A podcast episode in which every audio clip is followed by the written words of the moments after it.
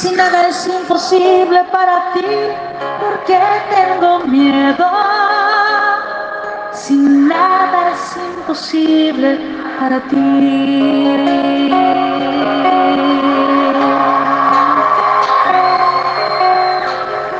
Es fácil cantarla, pero cuando uno está frente al miedo no es fácil vivirlo. Te pido que le presentes al Señor resucitado tus miedos, tu miedo a no ser aceptado, a no ser amado, a no encontrar la solución a ese problema, a ese problema familiar. Habla con Jesús. Entrégale tu miedo. Entrégaselo. Entrégaselo porque para Él nada es imposible. Ahora sí. Ahora sí, cántale a Él y dile, ¿por qué tengo miedo?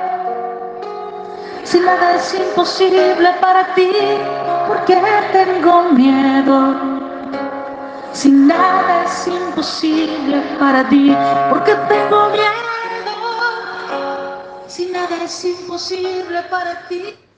¿Por qué tengo miedo? Si nada es imposible para ti, Señor.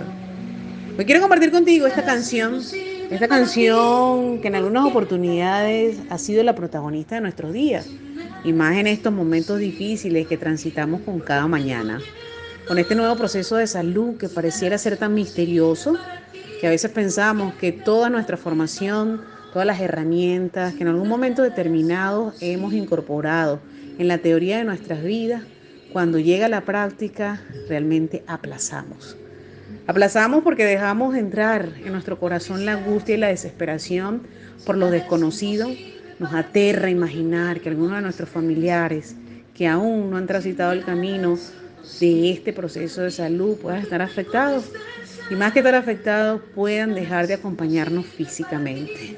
Y si transitamos el camino donde alguno de ellos decidió partir, nos llenamos de dolor, de desesperación y en algunas oportunidades de rabia porque pareciera que no hemos podido hacer nada para frenar esta situación. Hoy quiero dedicar este audio especialmente a las personas que hoy transitan este proceso de salud, a sus familiares, a sus amigos, a cada paciente, que solamente con escuchar un diagnóstico positivo por enfermedad por COVID-19 es como si el mundo se le paralizó. Se llenan de miedo, de terror, es alarmante, solamente observar su mirada, donde en algunas oportunidades debemos reforzar con pensamientos positivos, con palabras que van a estar bien. Y sobre todo hacerle entender a los que están a su alrededor que tienen que creerlo, hacerle entender a los amigos, a la familia, que debemos tener fortaleza, que debemos tratar de incrementar nuestro bienestar para contrarrestar la enfermedad. Porque este proceso es tan misterioso que la única medicina que hemos comprobado es mantener un equilibrio mental, físico, espiritual para poder hacerle frente.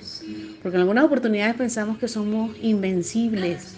Sin embargo, cuando te toca descifrar el mensaje, cuando te toca la puerta y se queda de visita en tu hogar y eres tú el protagonista de esta historia, todo cambia porque al igual que otros te llenas de temor, te llenas de angustia y desesperación. Y a medida que pasa el tiempo pareciera que esta enfermedad se apoderada de ti. Y no basta lo que digan las personas que están contigo, no basta todo lo que sabes, porque en ese instante todo desapareció.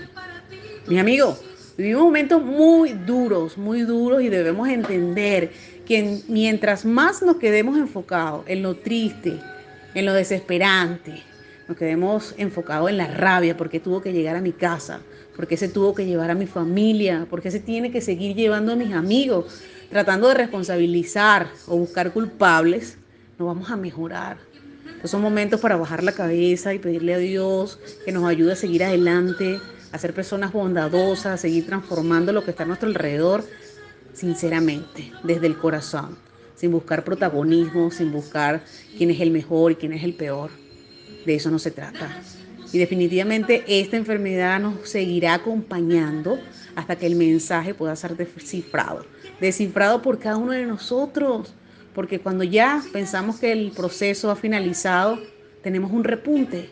Y tenemos un repunte porque no hemos aprendido a ser humildes, no hemos aprendido que todo esto tiene un mensaje, un mensaje personal, un mensaje familiar, un mensaje colectivo. Mi amigo, que en el lugar donde estés puedas ser tú bondadoso, puedas ser sincero, puedas hacer lo mejor, la parte que te corresponde, para que este proceso definitivamente nos diga Dios, porque aún nos falta muchísimo poder comprender qué es lo que sucede. Desde este otro lado del teléfono te mando un gran abrazo, un abrazo de amor, de bondad, de compañía, que todo va a estar bien, porque tengo miedo si Dios está con nosotros.